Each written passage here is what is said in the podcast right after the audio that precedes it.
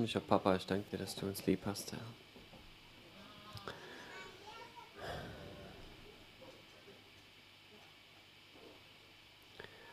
Vater, danke für die Familie, Herr, die du, zu der du uns gemacht hast. Dass du willst, Herr, dass, dass wir Familie leben, so Familie erleben, Herr. Herr, dass wir wachsen. Dass wir zwar deine Kinder sind, aber dass wir erwachsen werden dürfen, Herr. Und dass wir trotzdem irgendwie Kinder bleiben. Vor dir. Danke für deinen Geist, den du uns gegeben hast. Danke für alles, was Jesus, was du ja, uns gegeben hast in Jesus. Danke, Jesus, für alles, was du getan hast, Herr. Herr, wir wollen dir Ehre geben. Wir wollen dich einladen, Herr. Heiliger Geist, sprich du zu uns. Öffne unser Herzen, Herr. Wir wollen unsere Herzen aufmachen, Herr. Und dich einlassen, Herr. Mit all dem, was du zu sagen hast. Herr, dass wir verändert werden in dein Ebenbild, Herr. Dass wir dir ähnlicher werden und dass wir eine Familie sind, Herr, die dich widerspiegelt, Herr. Danke, Herr, dass du gnädig bist mit uns, Herr. Dass du so weit siehst, Herr. Und uns doch nicht verdammst, Herr. Dass du in unserer Sünde, Herr, in unserer Schuld unsere Lösung gegeben hast, Herr. Danke, Jesus. Danke, Papa. Heiliger Geist, mach, was du willst, Herr. Wir wollen dich einladen, Herr. Und dir danken, Herr, für all deine Gaben. Danke. Amen. Danke, Ich bin mir noch nicht ganz schlüssig, worüber ich reden will. Es gibt sicherlich immer wichtige Dinge und keine Ahnung. Ähm,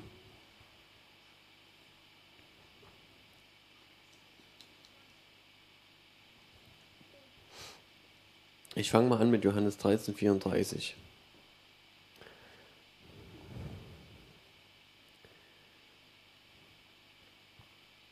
Ein neues Gebot gebe ich euch, dass ihr einander lieben sollt, damit wie ich euch geliebt habe, auch ihr einander liebt. Daran wird jedermann erkennen, dass ihr meine Jünger seid, wenn ihr Liebe untereinander habt.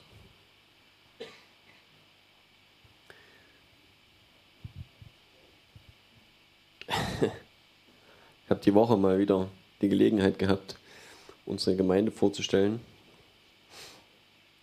Das ist ja manchmal so, wenn man so Treffen hat halt mit äh, dieser mit Partners in Harvest, bei denen wir ein Teil davon sind, in diesem Netzwerk. Und ich überlege jedes Mal wieder neu, was ich dort so erzählen soll. Und was halt so für mich vielleicht auch das Wichtigste ist über das, was wir hier erleben, was unsere Gemeinschaft eigentlich ausmacht. Und neben all den Sehnsüchten, die man vielleicht hat, und vielleicht auch all den Erlebnissen, die man so erlebt hat hier untereinander, war für mich halt die Frage, was ist das, was für mich am wichtigsten eigentlich ist? Dass wir eine gute Zeit zusammen haben und ja, keine Ahnung, was das halt so ist. Ne? Und für mich ist vielleicht ein Stück weit, weil es auch mich selbst betrifft, einfach die Veränderung des Herzens. Ich kenne mich selber einigermaßen gut, weiß, wo meine Fehler liegen, ähm, weiß, was ich gerne von mir nicht sehe oder verändert haben will und wo ich mich selber vielleicht am meisten über mich ärgere und an anderen Sachen, wo ich vielleicht auch Begabungen sehe oder Dinge, ähm, ja, wo ich vielleicht auch mich wohlfühle damit oder ja, einfach weiß, dass es was ist, was ich gut kann. Und trotzdem ist vielleicht in dem Prozess irgendwie für mich das Wichtigste gewo geworden, dass ich gemerkt habe, ich brauche eigentlich permanent, dass Gott mich verändert. Ich brauche permanent ähm, dass all dieses, was ich bin, was nur ich bin, ausgewaschen wird von Gott und durch seine Eigenschaften ersetzt wird. Ich glaube, Gott hat schon viel in uns reingelegt, wo wir einfach nur staunen dürfen über das, was dann immer mal wieder auch zutage kommt, was uns Gott für Gaben gegeben hat. Aber ähm, ja, ich weiß nicht, ob das so eine Eigenschaft von mir bloß ist oder ob das vielleicht auch anderen so geht, dass man ja doch das Negative oftmals mehr sieht als das Positive. Vielleicht gerade, wenn es um so Prozesse geht und so, wenn man so in einer Entwicklung steckt. Und was mir sehr wichtig geworden ist in letzter Zeit, ist, ich glaube, dass alles, was mit äh, Prozessen zu tun hat, in die Gott uns führt oder wo Gott uns einfach ähm, verändern will und wo wir wachsen sollen, dass das mit Liebe zu tun hat. Und dass, dass Gottes Motiv für irgendwelche Dinge, die er tut, immer Liebe ist. Er freut sich an dem Guten, er freut sich an dem Schönen, was er geschaffen hat.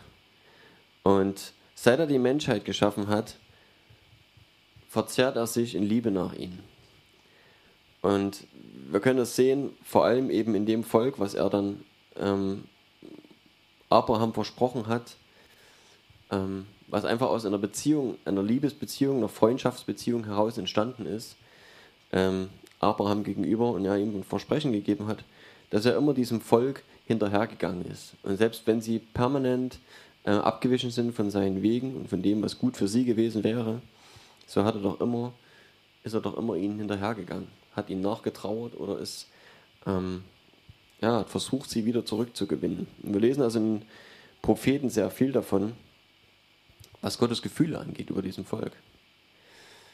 Und ich denke, dieses Motiv Liebe ist sehr entscheidend. Und wenn, wenn es darum geht, wie wir mit Menschen umgehen oder wie wir auch mit, also auch unter uns in der Gemeinde umgehen, aber auch mit Leuten, die Gott nicht kennen, ähm, dann wird das, was wir an Liebe empfinden für denjenigen, für unser Gegenüber, sich immer in dem widerspiegeln, wie wir reagieren oder wie wir handeln. Und wenn dich jemand kalt lässt, ja, dann kannst du ihn halt in seiner Notsituation auch stehen lassen, ist ja klar. Kein Problem. Aber in dem Moment, wo du ernsthaft jemanden liebst, und ist klar, dass wir hier von, von freundschaftlicher Liebe reden, na, vielleicht mehr noch als das, ähm, von Gottes Liebe halt. Ne? Man nennt es auch Agape, diese Liebe, die sich selber hingibt, ohne ähm, was zurückzuverlangen. Vielleicht eine familiäre Liebe, eine Liebe für sein Fleisch und Blut, ähm, ja, die einfach bedingungslos liebt. So wie wir unsere Kinder lieben oder unseren Ehepartner, hoffentlich.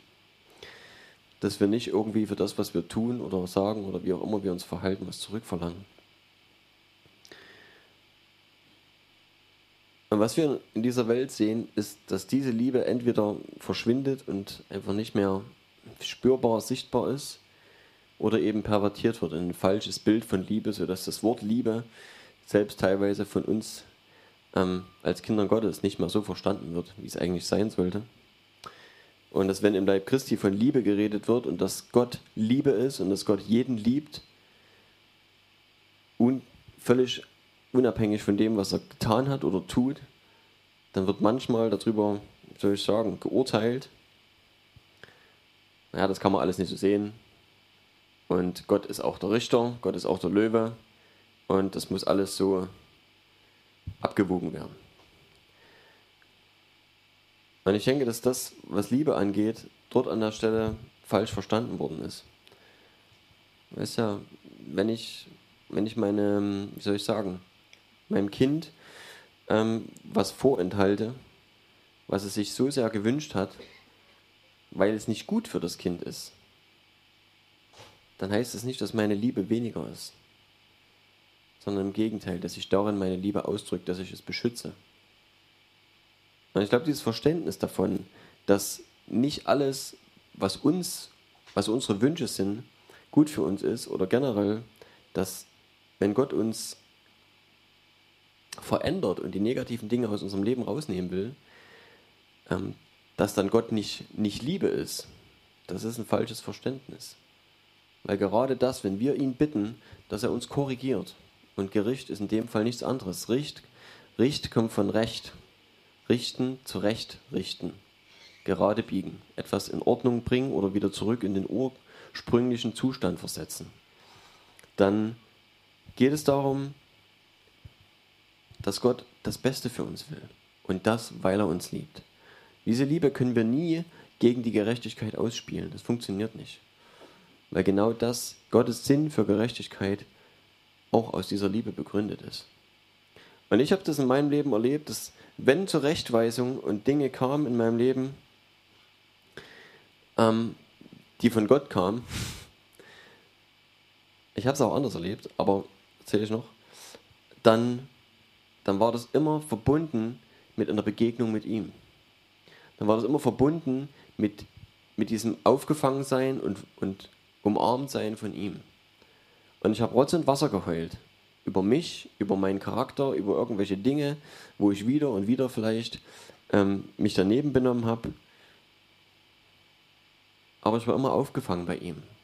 Und es hat sich immer heilsam angefühlt. Es war nie so, dass ich verdroschen worden bin und nicht wusste warum. Es hat sich nie so angefühlt.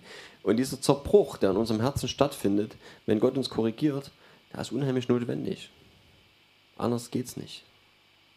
Und es hat nichts damit zu tun, dass wir vielleicht, ähm, was wir vielleicht auch manchmal sind, stur sind und halsstarrig und Gott uns dann mit Gewalt zurechtrücken muss, weil wir es anders nicht verstehen. Ich weiß nicht, vielleicht gibt es den Weg auch. Möglicherweise ist das Gottes letztes Mittel. Aber ähm, Zerbruch bedeutet einfach, dass Dinge in uns heil werden, die falsch gelaufen sind.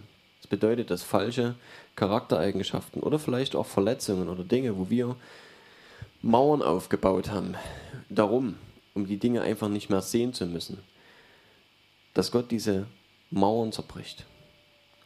Und wir betrachten das oft als unseren Schutz. Wir betrachten, betrachten das oft als unser Eigentum, das, was wir besitzen, was wir gebaut haben, wo wir uns schützen und denken, da darf niemand ran.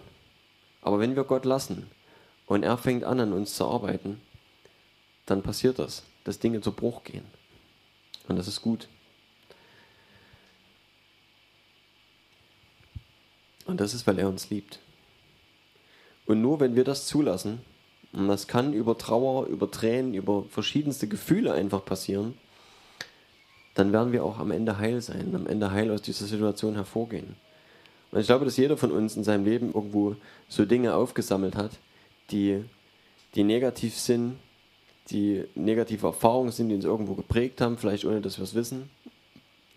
Und die uns jetzt im Nachhinein unser Leben lang verfolgen, wo wir nicht wissen, warum wir in bestimmten Situationen verletzt sind auf einmal von einer Person, die uns nie was getan hat, weil wir irgendwo in uns einen Schmerz und eine Verletzung haben, die noch nicht geheilt ist und die an der Stelle wieder aufspringt, weil jemand irgendwie das in einer ähnlichen Form vielleicht mit uns umgegangen ist und es kommt wieder hoch. Und ich glaube, dass das ein wichtiger Prozess ist, wenn es darum geht, dass Gott uns verändert. Das ist ein Stück weit vielleicht meine Erfahrung. Und ich weiß auch, wie es, wie es klingt, wenn wir angeklagt werden. Und das ist nicht Gottes Art. Und wenn Gott anklagt, äh, wenn Gott, Entschuldigung, wenn der Feind anklagt, der Verkläger, der die Brüder anklagt, dann klingt es anders. Und dann wirst du auch getroffen. Aber es ist ein ganz mieses Gefühl. Und die Reaktion an der Stelle ist meistens sowieso Konfrontation, also nicht Konfrontation, die ist meistens sowieso, ähm, wenn diese Konfrontation stattfindet, dass eigentlich eine Verletzung in dir stattfindet erst. Anstatt dass Verletzungen geheilt werden, kommen neue Verletzungen dazu. Du wirst schwer getroffen von einer Aussage von irgendjemandem vielleicht, ähm, der dir zwar die Wahrheit sagt, aber es ist kalt wie Eis. Das ist wie wenn dich Metall trifft. Und es, es fruchtet nicht wirklich, außer dass du dir vielleicht schon die ganze Zeit Gedanken darüber machst, wo war mein, war mein Fehler, was ist jetzt falsch mit mir. Aber da wird nichts heil dabei. Im Gegenteil. Das bleibt eine Verletzung eher. Und so gibt es den Unterschied. Und ich glaube, es ist sehr wichtig, dass wir lernen, Gottes Stimme zu hören. Jesus hat gesagt, meine Schafe hören meine Stimme. Und ich glaube, es ist sehr wichtig für uns, auch in diesen Prozessen, wo wir Schwierigkeiten haben, wo wir vielleicht alte Dinge aufzuarbeiten haben aus unserem Leben, ähm, dass wir lernen, in diesen Prozessen Gottes Stimme zu hören. Und es gibt nenne es mal Seelsorge. Ne? Es gibt also verschiedenste Formen mittlerweile, auch wo systematisch versucht wird, seelsorgerisch zu arbeiten, so zu oder Immanuel-Weg oder Annäherung oder keine Ahnung, gibt es also verschiedene Wege, die irgendwelche Leute dann irgendwann mal erfunden, kann man vielleicht nicht sagen, aber sie haben gemerkt, diese und jene Schritte in dem Weg, Prozesse aufzuarbeiten, sind vielleicht gut und äh, die werden dann systematisch angeordnet, weil sie einfach einen guten Weg beschreiten. Ähm, aber das ist, glaube ich, gar nicht so entscheidend, ob man ein gutes System hat oder ob man jetzt Seelsorge das nennt oder egal wie. Sondern ich glaube, ähm, letztlich ist es unser aller Verantwortung, wenn wir vom Leib Christi reden, dass wir füreinander da sind. Und dass darin Heilung entsteht. Und das ist mir eigentlich heute das Wichtigste. Und wir hatten letztens äh, gesagt, dass wir als Älteste ähm, uns ja montags hier treffen und dass wir gerne jeden, der mit irgendwelchen Dingen kommen will, sei es mit uns zu reden über irgendwelche Dinge, die ihn beschäftigen oder ähm, vielleicht auch irgendwelche Sachen für die Gebet oder Krankheit oder egal was vonnöten ist, also Gebet vonnöten ist. Und ich denke auch dieser Punkt Verletzungen oder wo ich merke, dass mit mir irgendwas los ist, wo, ja, wo ich mich nicht richtig wohlfühle in mir selber, in meiner Haut oder irgendwas. Ich denke, auch das zählt dazu ja, wo Verletzungen stattfinden oder vielleicht Probleme, Krisen im Leben oder vielleicht in, mit den Partnern zusammen. Ähm,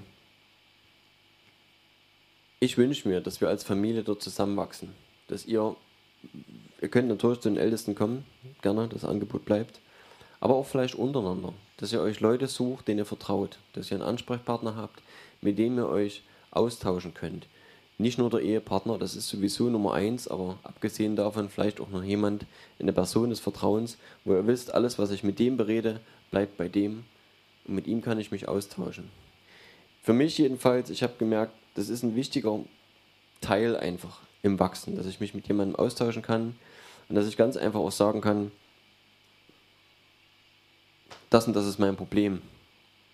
Und vielleicht einfach nur, dass ich es gesagt habe und der andere weiß es. Und vielleicht kann er was dazu sagen, vielleicht auch nicht.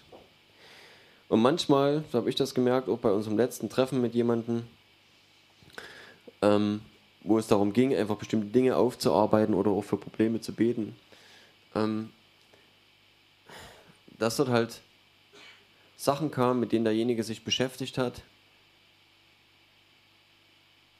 wo ich sagen konnte, ja, ich kenne das. Es geht mir ganz genauso. Du bist nicht komisch. Du bist nicht irgendwie böse oder kaputt, dass dir, dass dir, weiß ich, solche Gedanken kommen oder irgendwelche Dinge passieren. Das geht mir genauso. Das liegt nicht an dir. Das bist nicht du. Sondern es ist einfach ganz normal, dass Dinge, ähm, dass wir angegriffen werden, dass negative Gedanken kommen oder dass irgendwas anderes in unserem Leben passiert und jeder von uns hat damit zu kämpfen. Ja. Und manchmal ist das einfach schon vielleicht das Wichtigste, was der andere hört. Dass er weiß, okay, gut, ich bin, ich bin doch normal. Es geht jedem anderen genauso. Aber das ist, denke ich, das, was Familie ausmacht, dass wir füreinander da sind und dass wir ehrlich miteinander sind. Dass wir Partner haben, mit denen wir reden können, Gesprächspartner haben, mit denen wir uns austauschen können und dass wir füreinander da sind. Und vielleicht diese lange Rede jetzt auch, um das nochmal zu vertiefen, und ich lese es einfach nochmal, was Jesus sagt, ich gebe euch ein neues Gebot, dass ihr einander lieben sollt, damit, wie ich euch geliebt habe, auch ihr einander liebt. Und was hat Jesus gemacht? Letztlich hat er sein Leben für uns gegeben. Er sagt, so wie ich euch geliebt habe. Er hat die Jünger geliebt. Es ist das eine, dass er Gott gehorsam ist, seinem Vater. Aber es ist das andere, dass er uns geliebt hat, dass er auch aus dieser Liebe zu uns ans Kreuz gegangen ist. Und an einer anderen Stelle sagt, ähm, hat Jesus gesagt? Ich glaube, dass es keine größere Liebe gibt als die, ja doch, ähm, dass ein Freund sein Leben für seine Freunde hergibt. Und er hat das getan. Und ich denke, weit mehr noch, als wir uns das vorstellen können, hat er das getan. Weil das, was er gelitten hat, war, denke ich, auch weit mehr als ein natürlicher Tod. Und er hat es gemacht, weil er uns liebt. Und das tut er immer noch. Und wenn, wir, wenn er einmal, und das vor allem in der Zeit, wo wir noch nicht mal geboren waren, aber auf jeden Fall, bevor wir Sünder waren, das schon getan hat und uns erlöst hat aus Liebe von all dem Dreck, den wir an uns haften haben, dann wird er das weiterhin tun. Dann hat das nie aufgehört. Das Größte ist längst passiert. Und das Wichtigste ist für mich halt hier, oder nicht das Wichtigste, aber das Zweitwichtigste, dass er sagt, ihr sollt genauso handeln. Daran wird jeder Mann erkennen, dass ihr mein Jünger seid, wenn ihr Liebe untereinander habt. Und das spiegelt einfach das wieder, dass Jesus in uns lebt und das, was er an uns getan hat. Und ich glaube, wenn wir diese Liebe Jesu nie erfahren haben in unserem Leben, dann fehlt uns was. Nämlich das, was wir weitergeben sollen. Und ich glaube, es ist sehr wichtig, danach zu streben. Und ich habe jetzt, ähm, weiß gar nicht, kam drauf im Gespräch mit meiner Frau, dass vielleicht bei dem einen oder anderen, der sein Leben irgendwann mal Jesus gegeben hat, ich weiß nicht, vielleicht unter irgendwelchen Umständen, wo es gerade mal günstig war, ähm, vielleicht nie eine echte Buße stattgefunden hat, weil vielleicht auch nie die Erkenntnis darüber da war, dass ich Jesus wirklich brauche. Das kann gut sein. Und dann am Ende in dem Leben natürlich relativ wenig passiert, weil derjenige sich dessen gar nicht bewusst ist, was Buße bedeutet. Und ich will dir darauf rumreiten, dass wir täglich zu Kreuze ziehen und, und auf Knien rumwälzen uns und immer wieder für dieselben Sachen. Das ist nicht gemeint damit, das wollen wir nicht. Wir müssen das nicht. Aber Buße bedeutet Umkehr. Das bedeutet, dass ich erkenne, dass ich auf dem Weg, auf dem ich unterwegs bin, völlig falsch bin. Und dass es mir schadet und dass Gott was völlig anderes für mich vorhat. Und dass er das Beste für mich will. Und wenn Gott sagt, ähm, dass er bestimmte Dinge hasst, dann hat es einen Grund. Und dann kann ich die Dinge nicht lieben. Und auch das gehört dazu, dass ich verstehe, dass auch in dieser Liebe diese Korrektur drin steckt und wie auch immer wir die untereinander weitergeben. Aber auch das gehört dazu, dass wir nicht nur, ja, dass wir uns auch zurechtweisen. Dass wir auch unserem Freund dann sagen, das, was du machst, das passt so nicht. Auch das gehört zur Familie. Und dass wir umkehren, dass diese Buße in unserem Leben stattfindet, an den Punkten, wo es nötig ist, diese Umkehr stattfindet. Und, und das geht auch nur, indem wir diese Liebe erfahren, indem wir erkennen, wer Jesus ist und dass das, was ich gerade vielleicht getan habe oder tue oder in Zustand oder in, in familiärer Zustand oder wie auch immer, in dem ich, dem ich mich gerade befinde, ähm, dass das nicht Gottes Wille ist, schlicht und ergreifend. Und zwar nicht, weil er der Direktor ist und sagt, wo es langläuft, sondern weil er mein Vater ist und weiß, was das Beste für mich ist. Und dann weiß ich, wenn ihm das im Herzen wehtut, dass ich in irgendeiner kaputten Situation lebe oder zerbrochenen oder äh, vielleicht auch in alten Schmerzen, die ich mit mir rumtrage und bis jetzt zu stolz gewesen bin, ähm, die freizugeben und zu sagen, okay, gut, ich bin kaputt und ja, ich brauche deine Hilfe, weil ich kann mein Leben so alleine nicht mehr meistern. Wenn wir das ähm, aufgeben und sagen, okay, Herr, sind Dinge schief in meinem Leben, dann ist es Zeit, dass er handeln kann. Aber solange wir es ihm nicht hingeben, wird er es nicht tun. Aber das ist Liebe. Auch darin steckt Gottes Liebe. Am meisten vielleicht. Weil welcher Vater wollte nicht, dass seinen Kindern gut geht? Das ist doch wichtig. Er liebt uns so sehr, dass er will, dass es uns gut geht.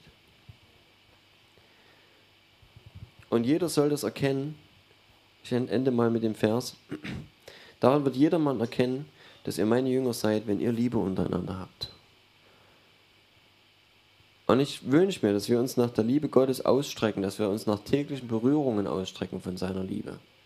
Dass wir das in uns aufsaugen und dass wir was zu geben haben. Dass wir selber in unserem Leben zurecht geliebt werden von ihm dass Dinge heil werden, kaputte Sachen ganz werden in unserem Leben.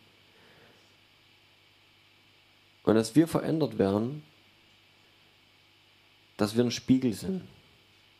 Dass Leute uns angucken und sagen, dort läuft es anders als bei mir.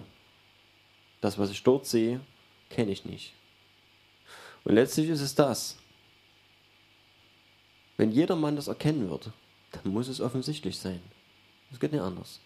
Ja, wenn hier steht, jeder wird daran erkennen, dass wir seine Jünger sind, wenn wir Liebe untereinander haben, dann bedeutet das automatisch, dass das in der Welt nicht normal ist. Da ist keine Liebe unter den Menschen. Und das, was sie vielleicht als Liebe kennen, unter dem Wort Liebe, das hat nichts damit zu tun. Und ich meine, jeder von uns weiß das, wie es aussieht. Aber vielleicht weiß es nicht jeder von den Leuten, die unter diesen Umständen und Zuständen leben. Weil sie glauben, das ist das, wofür es gehalten wird. Und deswegen ist es so wichtig, dass wir einen Unterschied machen. Dass Leute, die mit uns zu tun haben, sehen, es gibt was anderes.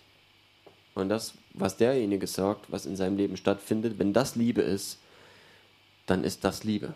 Und das, was ich kenne, ist nicht Liebe. Das ist was anderes. Ich habe ähm, vielleicht seit einigem, also immer schon mal eine bestimmte Stelle erwähnt und habe sie, glaube ich, nie, nie vorgelesen, wo das steht. Und zwar im Philipper.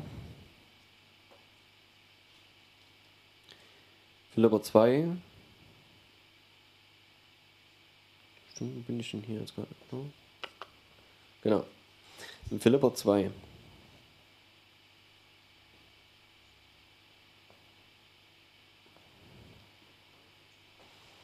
Ich fange einfach mal mit Philipper 2 an. Gibt es nun bei euch Ermahnung in Christus? Gibt es Zuspruch der Liebe? Gibt es Gemeinschaft des Geistes? Gibt es Herzlichkeit und Erbarmen? So macht meine Freude völlig, indem ihr eines Sinnes seid, gleiche Liebe habt, einmütig und auf das eine bedacht seid. Tut nichts aus Selbstsucht und nichtigem Ehrgeiz, sondern in Demut achte einer den anderen höher als sich selbst. Und das war für mich so ein Maßstab, glaube ich, der mir ein Stück weit dort hilft. Weil Liebe zu haben ist ein Gefühl, das hast du oder hast es nicht. Und es ist vielleicht nicht immer so. Man spürt die Liebe vielleicht nicht mal seinem Ehepartner gegenüber permanent. Ja, es gibt Zeiten, wo es Druck gibt, sei es, dass du in Gedanken bist, weil du irgendwelche Probleme hast, vielleicht auf Arbeit oder irgendwelche alltäglichen Dinge, die dich beschäftigen und du gehst mehr oder weniger mal aneinander vorbei, weil jeder zu tun hat. Und da ist das Gefühl Liebe vielleicht in dem Moment nicht so überschwänglich. Aber auch in diesen Momenten, wo wir Liebe nicht spüren, ist es wichtig, dass wir danach handeln. Und auch das geht. Und für mich ist, glaube ich, eine Maxime in meinem Leben geworden, und das sehe ich auch als sehr wichtig im Leib Christi, das ist sehr simpel eigentlich hier, das umzusetzen. Also ob es leicht ist, das umzusetzen, weiß ich nicht, aber ist eine einfache Beschreibung dafür, wie es funktioniert. Ein jeder achtet den anderen höher als sich selber. Und das ist eigentlich eine einfache Erklärung. Indem ich, egal in welche Belange es geht, den anderen vor meine Interessen stelle, die Interessen des anderen vor meine eigenen. Und wenn das letzte Stück Kuchen auf dem, auf dem Tisch steht, gut, das ist sowieso immer das Anstandsstück, da klappt es meistens, das nimmt sich niemand. Aber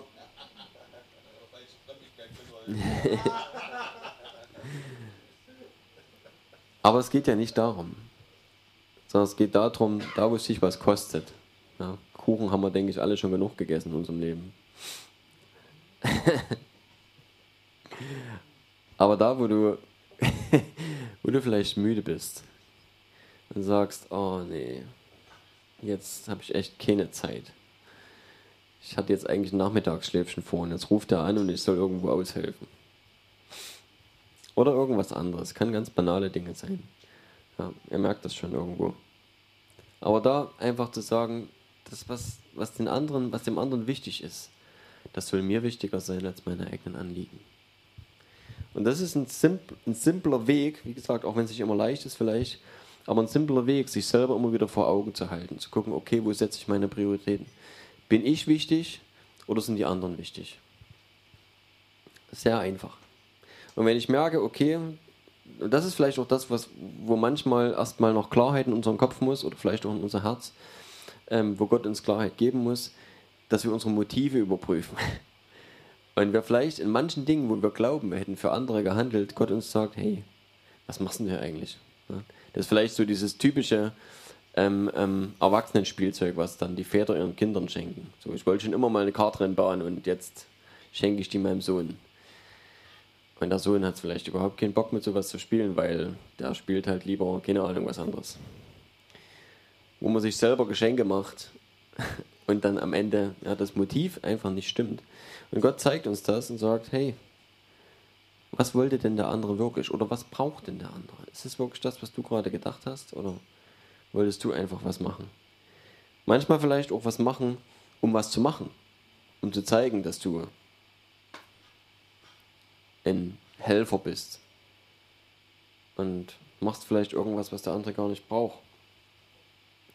Ich denke, in all dem ist auch viel Weisheit von Gott gefragt, dass wir dort wachsen und dass, dass das wirklich auch was ist, wo wir nicht erst gucken müssen ins Handbuch, wie hat das zu laufen und ich dann danach handle, sondern einfach, was in mir selber so sehr einfach anders ist, ja, was sich dort in mir verändert hat, dass ich ganz unwillkürlich so handle, dass ich ganz von selbst andere vorn ranstelle und mich selber hinten ranstelle.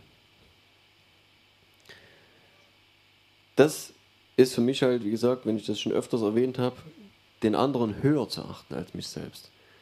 Weil in dem, in dem Spruch, dass wir einander lieben sollen und dass wir den Nächsten lieben sollen wie uns selbst, wie auch Jesus an einer anderen Stelle sagt, das ist ein gleiches Level. Wenn ich den anderen genauso liebe wie mich selbst, dann muss ich mir das Stück Kuchen teilen. Wenn ich den anderen höher achte als mich selbst, dann kann ich es ganz weggeben. Es macht eine Entscheidung manchmal einfacher. Weil man kann nicht alles teilen. Zeit ist auch ganz schwer zu teilen. Und deswegen ist es manchmal für mich jedenfalls ein besserer Orientierungspunkt, zu sagen, ich achte den anderen höher als mich selber, stelle mich selber unten an und dann habe ich einen praktischen Anhaltspunkt, einen praktischen Werdegang. Und mir ist auch sehr wichtig halt, dass wir das, was wir ähm, im Wort Gottes lesen, wir sollen Hörer des Wortes sein. Äh, Täter, nicht nur Hörer allein. Ja, Hörer auch, aber nicht nur Hörer allein, sondern auch Täter sein. Und manchmal fehlt vielleicht der praktische Bezug. Und dann hören wir Dinge und sagen, wow, klingt gut und so weiter, aber das umzusetzen braucht manchmal einfach dann das nötige, den das nötige praktische Beispiel oder vielleicht auch, wo fange ich an am besten. Ne? Und Gott will uns dorthin bringen, dass wir mehr zu seinem Ebenbild gestaltet werden. Ich lese das mal noch zu Ende. Ich habe keine Ahnung, wie weit.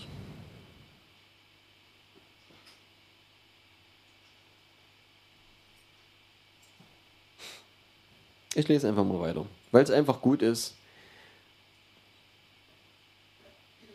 Also tut nichts aus Selbstsucht oder nichtigem Ehrgeiz, sondern in Demut achte einer den anderen höher als sich selbst. Jeder schaue nicht auf das Seine, sondern jeder auf das des anderen. Das ist sehr einfach.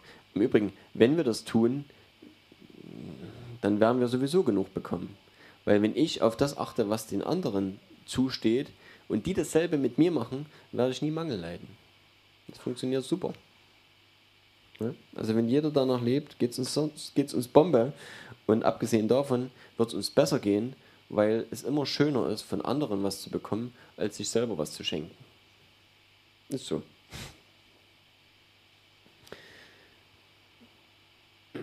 Aber selbst wenn wir nichts zurückbekommen, ja, das ist nicht, soll nicht das Motiv sein. Denn ihr sollt so gesinnt sein, wie es Christus Jesus auch war.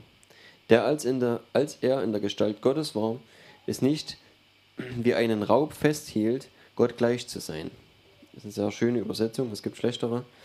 Ähm, ja, also das war ja sein Status, Gott gleich zu sein.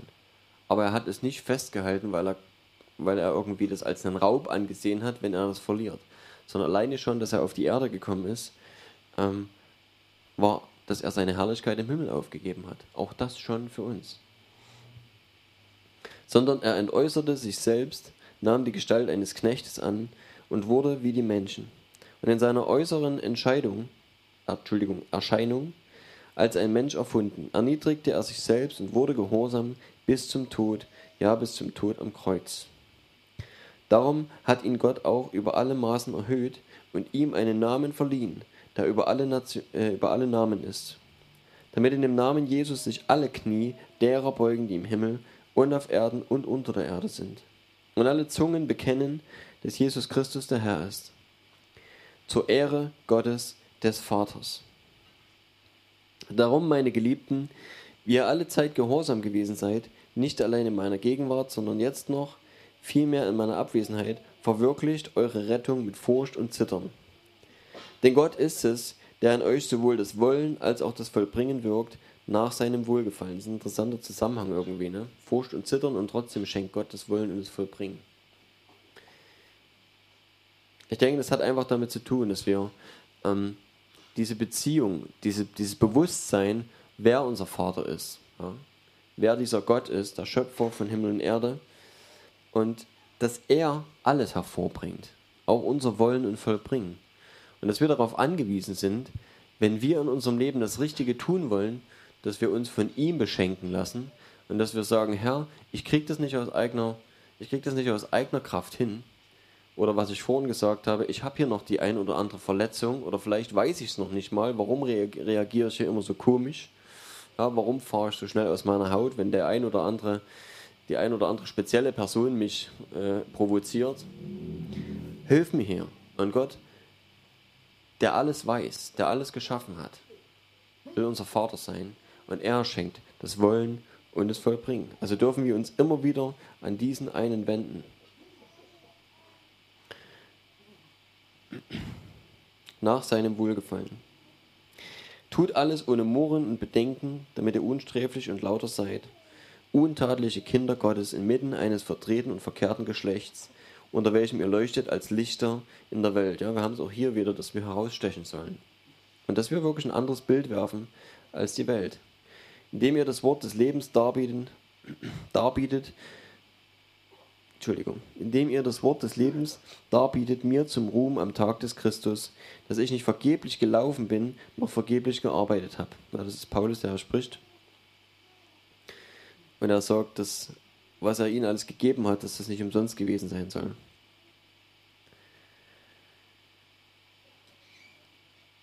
Okay, wenn ich, auch, ich lese bloß noch zu Ende, wenn ich aber auch wie ein Trankopfer ausgegossen werden sollte über dem Opfer, und dem priesterlichen, Dienst eures Glaubens, so bin ich doch froh und freue mich mit euch allen. Gleicherweise sollt auch ihr froh sein und euch mit mir freuen. Okay, ohne Kommentare.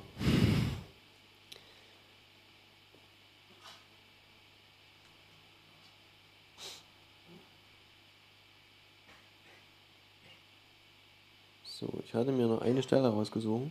Gesucht. Und dann bin ich auch schon fertig. Und zwar im Galater, obwohl.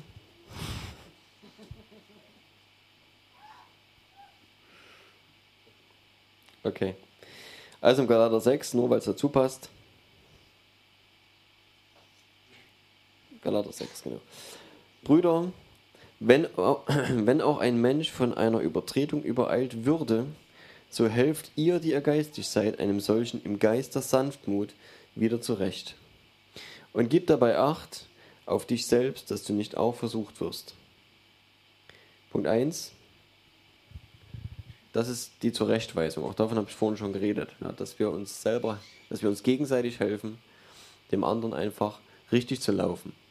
Und wenn also irgendwer aus unserem Freundeskreis an der Stelle dort ähm, also ich rede von Brüdern in Christus und Schwestern, dort an irgendeiner Stelle halt Verfehlungen hat und wir wissen das, dass wir in Liebe, hier steht also auch in Sanftmut, ja, im Geist der Sanftmut, denjenigen wieder zurechtbringen. Und auch das ist wichtig. Ja, wir wissen aus dem 1. Korinther äh, 13, dass ohne Liebe selbst jede Geistesgabe nur knallt. Und dass es nicht wirklich Frucht bringt. Ja, dort steht halt, dass es nichts nützt es dir selber nichts nützt, aber ich denke an der Stelle natürlich dem anderen auch nicht. Außer dass er halt die Wahrheit um die Ohren, Ohren, Ohren geknallt kriegt. Ähm, ja, Es wird sich aber auf jeden Fall nicht so anfühlen, wie es soll. Und hier steht also im Geist der Sanftmut denjenigen wieder zurecht oder aufrecht, äh, zurecht helfen. Gib dabei Acht, dass du nicht selbst versucht wirst. Einer trage des anderen Lasten und so sollte das Gesetz Christi erfüllen. Soweit. Und auch hier sehen wir, dass wir die Last oder dass wir Verantwortung haben für die Last des anderen. Ja, dass wir dort mit dran tragen sollen. Wenn wir den anderen höher achten als uns selber, dann stehen definitiv die anderen Lasten auch für uns an. Dass wir dem anderen unter die Arme greifen, wo immer es geht, seien es geistliche Dinge oder ganz normale, praktische Dinge.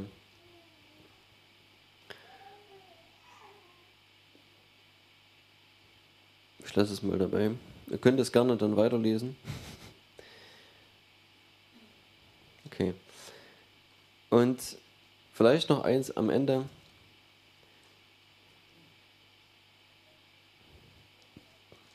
Muss ich selber gucken, was steht. Moment.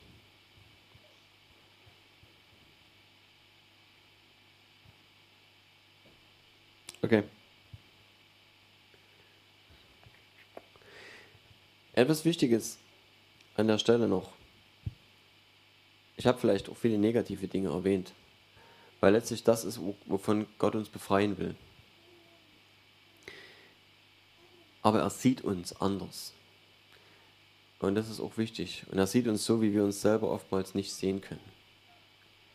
Und wenn wir uns selber Vorwürfe machen über vielleicht, wo wir versagt haben, und was gut ist an der Stelle, wenn, wenn er uns Dinge aufzeigt, wir zerbrochen werden vielleicht, äh, Verletzungen geheilt werden oder eben auch negative Dinge aus unserem Leben rausgenommen werden, ähm, dann dürfen wir doch wissen, dass wir gerechtfertigt sind durch Christus.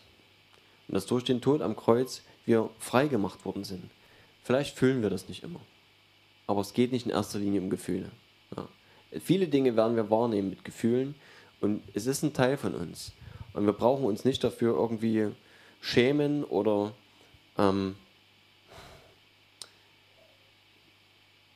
ja, vielleicht selbst für uns selber, dass wir sagen, meine Gefühle sollen mich nicht kontrollieren. Das sollen sie auch nicht. Ja? Wir sollen, unser Geist soll herrschen. Nichtsdestotrotz, irgendwo hängt das zusammen. Und die Frage ist, wer nimmt den meisten Einfluss auf unsere Seele? Ist es unser Fleisch, unser alter Mensch und alles, was körperlich und fleischlich ist oder Lüste der Augen, Gedanken etc.? Ist es das, was unsere, unsere Gefühle beeinflusst und unsere Seele umwirft? Oder ist es unser Geist, der ein neuer Geist ist, der eine neue Schöpfung ist und von dem wir lesen können, wie er sein soll? Wenn wir hier reingucken in das Wort Gottes, dann wissen wir, wie Gott unseren neuen Geist geschaffen hat und wie er uns sieht, weil das ist das, was er sieht in uns. Natürlich weiß er, wie wir sein können und, und kennt unseren alten Menschen. Und oftmals ist es das, wenn, wenn das dominiert, dann ist es das, was unseres, unsere Gefühlswelt lenkt und steuert und warum wir dieses oder jenes fühlen. Aber die Frage ist am Ende, was dominiert. Und auch das will Gott einfach verändern. Dass wir, und das ist ein Prozess, um dorthin zu kommen, dass am Ende unser Geist wirklich auch unsere Seele lenkt. Dass unser Geist das Entscheidende ist, und unsere Seele unserem Geist folgt. Und das vielleicht, wenn bestimmte Symptome oder, oder bestimmte Umstände einfach anders aussehen, ich trotzdem mich freuen kann, weil ich im Geist verbunden bin mit Gott und weil die Kraft, meine Kraft, die Freude am Herrn ist. Und dann ist es egal, wie es mir geht. Und dann ist es egal, wie es, was meine Umstände sagen. Dann kann ich mich trotzdem freuen. Ja, aber das geht nur mit einer geistlichen Sicht. Das geht nur, indem mein Geist offen ist und mit dem, indem ich mit Gott verbunden bin und übernatürliche Dinge empfange. Weil wenn ich mich nach meinem Körper richte und nach den natürlichen Dingen, nach dem natürlichen Menschen, dann wird meine Seele davon beeinflusst. Und dann gehen meine Gefühle natürlich in die Richtung. Und das kann, das kann auch mal fröhlich sein. Ähm, aber im Großen und Ganzen wird es halt meistens irgendwo in Gejammer enden haben dann viel zu jammern. Und das ist nicht das, was Gott sieht. Also grundlegend ist Gott, ist Gott immer gewillt und geneigt, uns so zu sehen, wie er uns gern haben möchte. Und im Epheserbrief am Anfang steht also ein bisschen was dazu.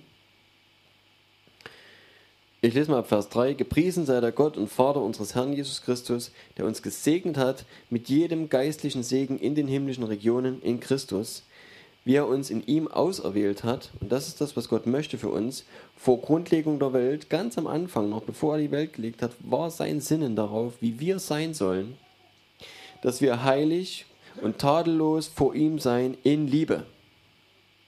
So, da ist ein Punkt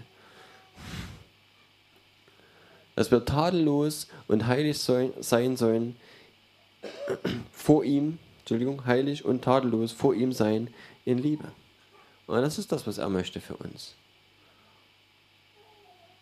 Und dass wir in dieser Beziehung mit ihm, dass wir auf ihn ausgerichtet sind, heilig, also Heiligkeit bedeutet im Übrigen das. Heiligkeit bedeutet zweckgebunden. Heilig bedeutet einer Sache gewidmet, ja, geheiligt für ihn und, und tadellos. Das bedeutet, dass an uns keine Fehler sind. Das wollte er immer, dass wir fehlerfrei sind. Natürlich sind wir das nicht aus eigener Kraft. Ich bin nicht fehlerfrei. Aber er sieht mich so. Durch das, was Jesus gemacht hat. Durch das Erlösungswerk Jesu. Darf ich tadellos und fehlerfrei vor ihm stehen. Gerechtfertigt. Ja? Wir sind zur Gerechtigkeit Gottes geworden. Und das ist, denke ich, auch was, was wir immer uns vor Augen haben und vor Augen halten müssen, weil wir das nicht spüren. Ja? Du spürst nicht, ob Gott deine Schuld vergeben hat oder nicht. Das ist schwierig. So, du kannst es glauben. Du darfst es glauben, weil er das sagt und weil du seinem Wort vertrauen darfst. Weil er das sagt. Und er sieht uns dadurch, durch, die, durch äh, dieses Werk, was Jesus getan hat, dass er gestorben ist und dass er alle Schuld auf, uns, äh, auf sich genommen hat, die wir eigentlich hätten büßen müssen. Er hat uns vorherbestimmt zur Sohnschaft für sich selbst durch Jesus Christus nach dem Wohlgefallen seines Willens, zum Lob der Herrlichkeit seiner Gnade, die, mit der er uns begnadigt hat in dem Geliebten. Und hier steht es, dass er uns begnadigt hat. Ja. Und ich habe es äh, irgendwann schon mal erzählt. Im Englischen steht dort angenommen, accepted. Und begnadigen und annehmen noch, ist noch ein Unterschied. Ja, ich finde die Übersetzung angenommen noch, noch einen Tick schärfer. Einfach weil der Gouverneur, der in den USA jemanden begnadigt, der nimmt den nicht gleich als, als Sohn in sein Haus auf. Ja, der wird halt einfach begnadigt und die Strafe wird ausgesetzt. Aber Gott hat mehr noch als das gemacht. Er hat uns begnadigt und er hat uns in sein Haus aufgenommen. Und wir dürfen Kinder sein und wir dürfen sogar Erben sein. Ja, mit Christus. Wir sind nicht nur einfach die Adoptivkinder und, äh, Entschuldigung, anders. Bei uns im Recht ist ja so, wenn du nicht adoptiert bist, sondern einfach nur im Hause des Stiefvaters oder wo lebst, ähm, ja, dann bist du kein Erbe. Ja, dann kriegst du rechtmäßig nichts ab am Ende, wenn er stirbt. Aber wenn er dich adoptiert, dann bekommst du und dann erbst du mit den leiblichen Kindern. Und genauso ist es hier. Gott hat es gesagt, dass er uns ähm, aufgenommen hat. Und im Galater steht es auf jeden Fall, ähm, dass wir mit ihm auch Erben sind, mit Christus. Ja, und so, dass wir mit Christus zusammen Kinder sind und das erben, was Jesus gehört.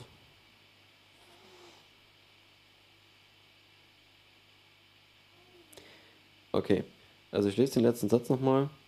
Er hat uns vorherbestimmt zur Sohnschaft für sich selbst zur Sohnschaft, ja. Auch die Frauen gilt das, für die, für die gilt es auch. Das sind dann halt Töchter. Für sich selbst durch Jesus Christus nach dem Wohlgefallen seines Willens zum Lob der Herrlichkeit seiner Gnade. Ja. Einfach, dass wir das schätzen und loben. Und das ist im Übrigen auch das, was wir während Lobpreiszeiten machen, dass wir die Herrlichkeit seiner Gnade loben. Sehr simpel. Klingt manchmal so sperrig, so ein Satz, aber dass wir sehen, wie herrlich diese Gnade ist, dass wir die Herrlichkeit wahrnehmen können, die wir schon allein in dieser Gnade, die er uns hat, zuteil werden lassen, ähm, spüren dürfen und wahrnehmen dürfen. Und dass wir ihn dafür loben und ihm dafür danken und einem, einfach uns, uns, äh, ihm unser Herz dafür hingeben. Diese Gnade, mit der er uns begnadigt hat, in dem Geliebten, ja, das ist Jesus. In ihm haben wir die Erlösung durch sein Blut die Vergebung der Übertretungen nach dem Reichtum seiner Gnade, die er uns überströmend widerfahren ließ in aller Weisheit und Einsicht. Er hat uns das Geheimnis seines Willens bekannt gemacht, entsprechend dem Ratschluss, den er nach seinem Wohlgefallen gefasst hat in ihm, zur Ausführung in der Fülle der Zeiten alles unter einem Haupt zusammenzufassen, in dem Christus, sowohl was im Himmel als auch was auf Erden ist.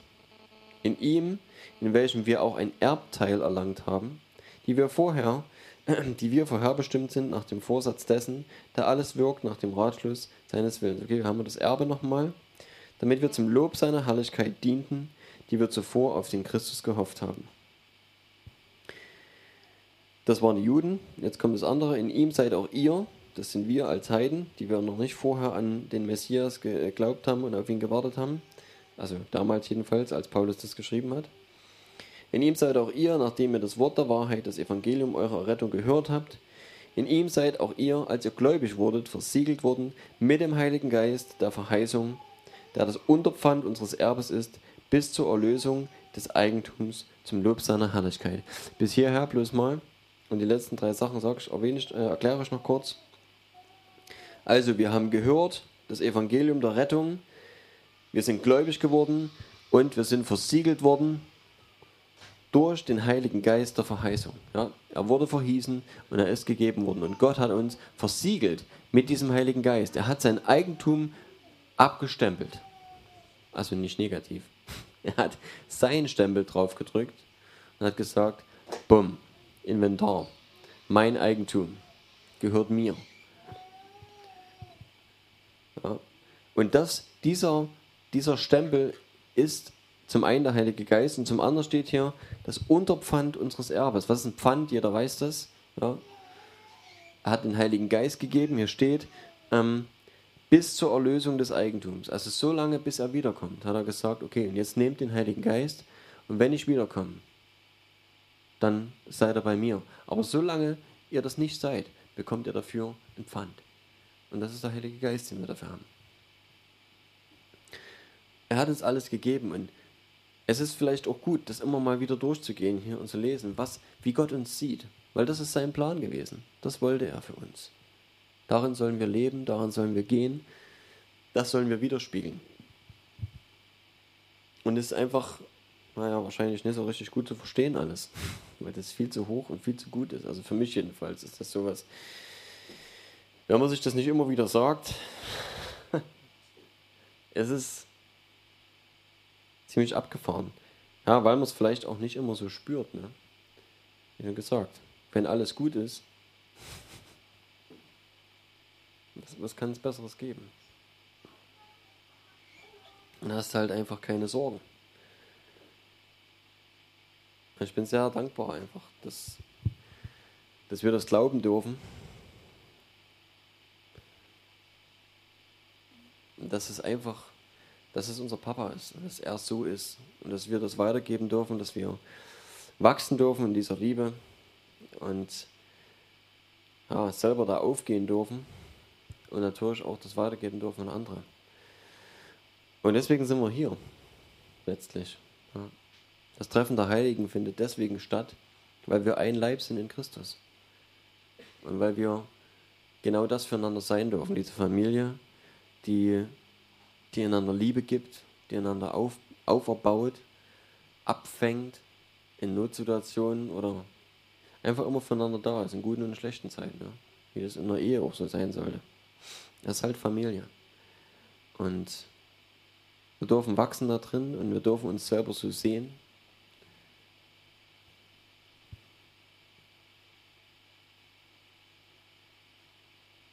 Danke, Vater, dass diese Liebe unter uns wächst. Dass deine Liebe in uns ausströmt, Herr. Dass du deinen Heiligen Geist in uns hineingegeben hast, Herr. Dass du uns versiegelt hast mit ihm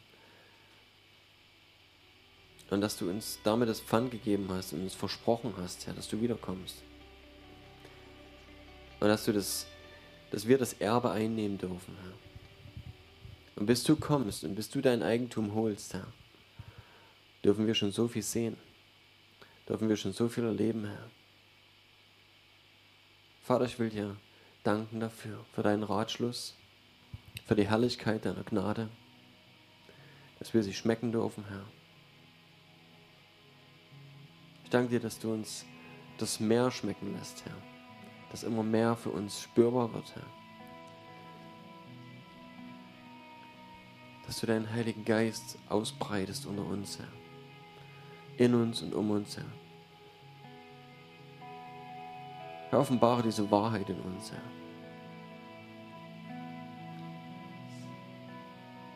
Heiliger Geist, offenbare die Wahrheit, die Weisheit, die Herrlichkeit des Vaters.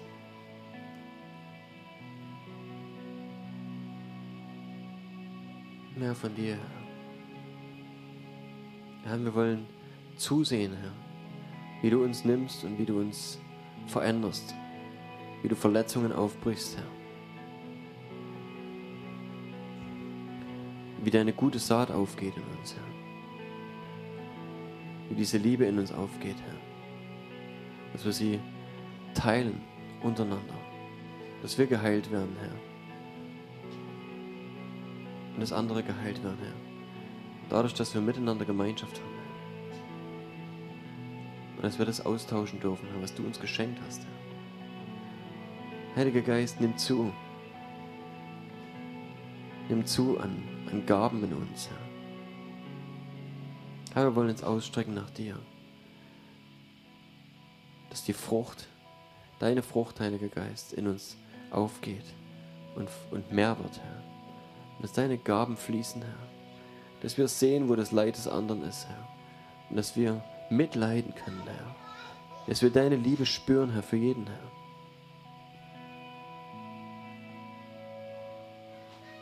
Dass wir berührt sind, Herr, und dass wir durch deine Augen sehen, Jesus. Mehr von dir, Herr. Danke, dass du gut bist, Herr.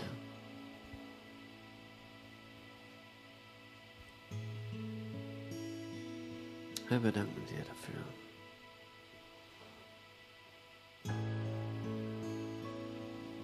Ja, wir wollen gehen mit dir.